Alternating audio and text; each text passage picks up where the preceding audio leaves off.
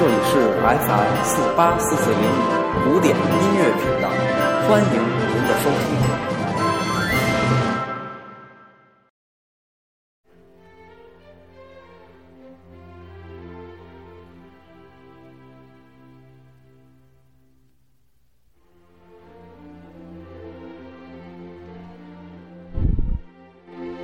Hello，大家好，欢迎收听周末古典乐。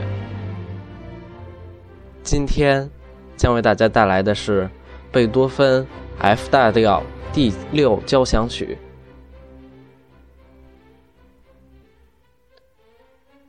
F 大调第六交响曲又名田园交响曲，是。德国作曲家贝多芬的代表作之一，并亲自命名为《田园》。本曲大约完成于1808年，是他少数的各乐章均有标题的作品之一，也是贝多芬九首交响曲作品中标题性最为明确的一部。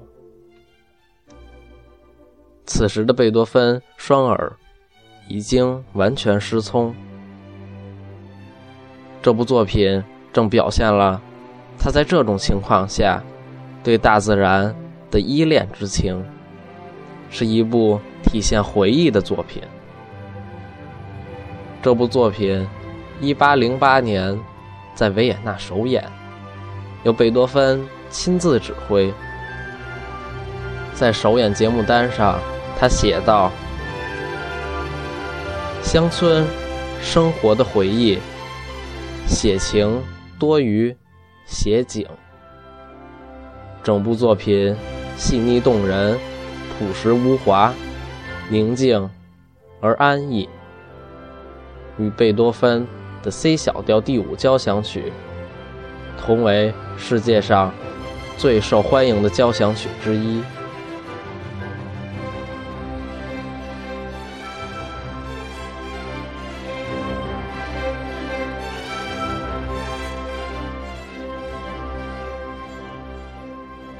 今天将为大家带来 F 大调第六交响曲的完整五个乐章。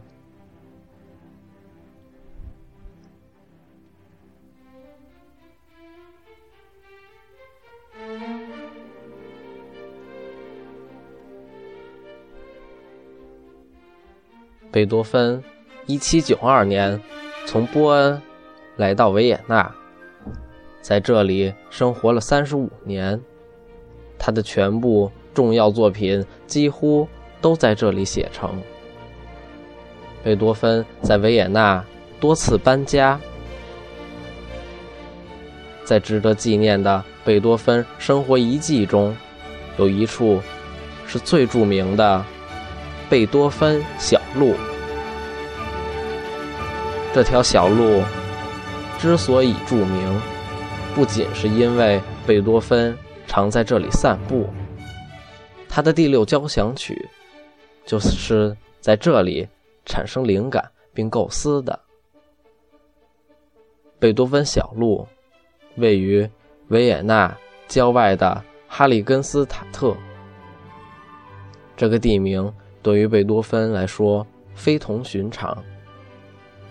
一八零二年，他住在这里时写下了《海利根遗嘱》。当时他几乎自杀。一八零八年，贝多芬再次在这里隐居，写下了他的第六号交响曲。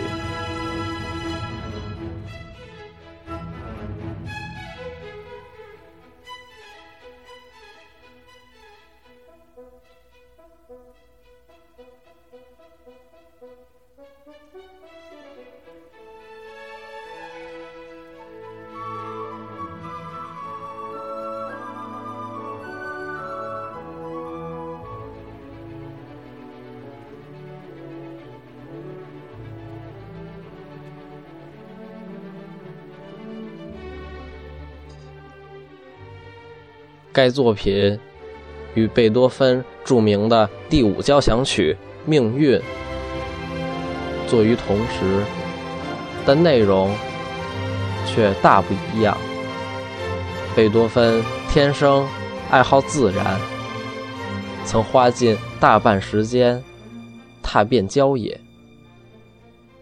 他频繁地离开维也纳，为的是到偏远的乡郊工作。他在1808年夏天的书信中说：“我在灌木、大树、草坪和岩石间行走的时候，是多么快乐啊！因为树丛、花草和岩石都能给人以共鸣。”人们在他1803年的笔记中找到了这样的话：“河愈大，调愈深。”说明他通过观察自然摄取灵感。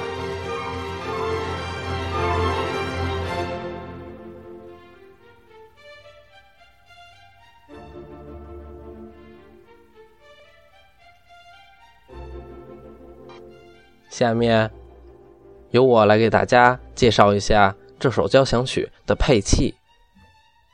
木管乐器，短笛，在第四乐章中使用；两只长笛，两只单簧管，两只降 B 调单簧管，另外两只双簧管，两只巴松管。铜管乐器中用到两个圆号，在三四五乐章中用到两个小号，在四五乐章中用到两只长号。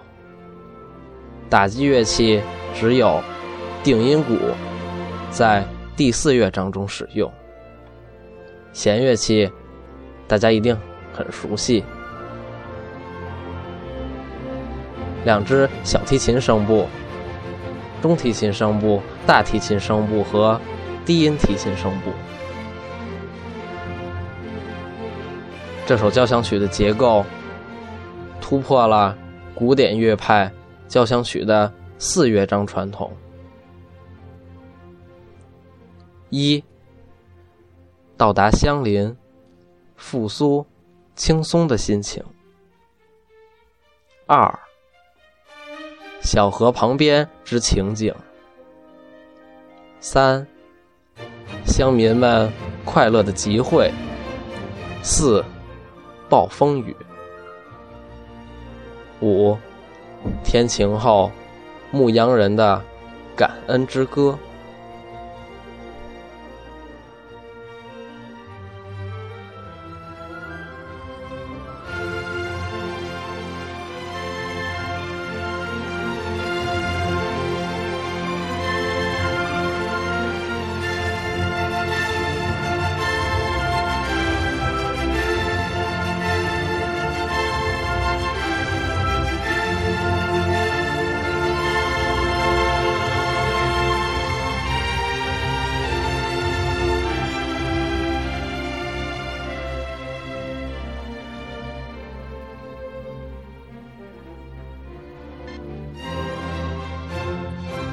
该作品第二乐章结尾处有三种木管乐器，模仿了小溪边的鸟鸣。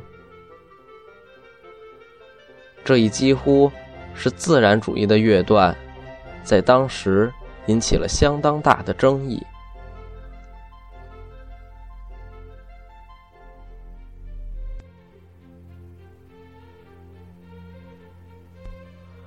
出于古典乐派的传统观念，人们认为如此粗糙、未经处理的声响，根本不适宜用在交响曲中，甚至不能称为音乐。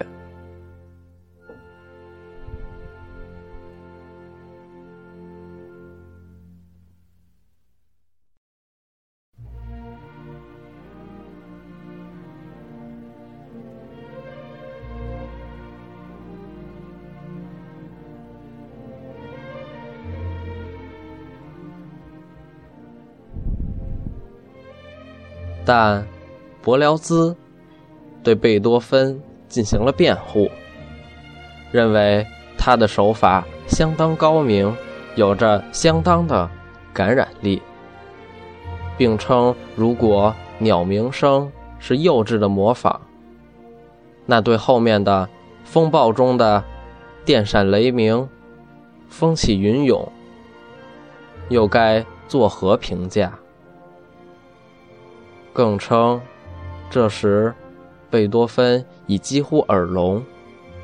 这些鸟鸣声可以说是对于声响世界的回忆和缅怀。现在大家听到的就是第二乐章，在它的结尾处，我们就可以听到鸟鸣声。下面。我们就来一起欣赏完贝多芬 F 大调第六交响曲吧。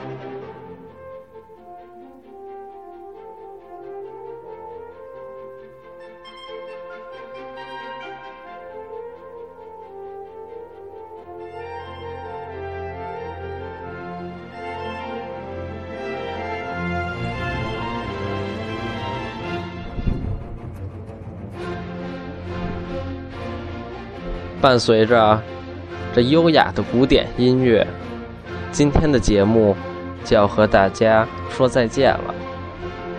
明天将为大家带来特别节目，那就是粉丝即将过百特别节目。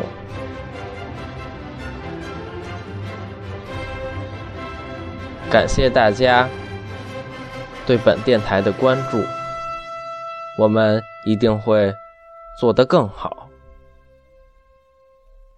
期待您的继续收听，我们明天再见。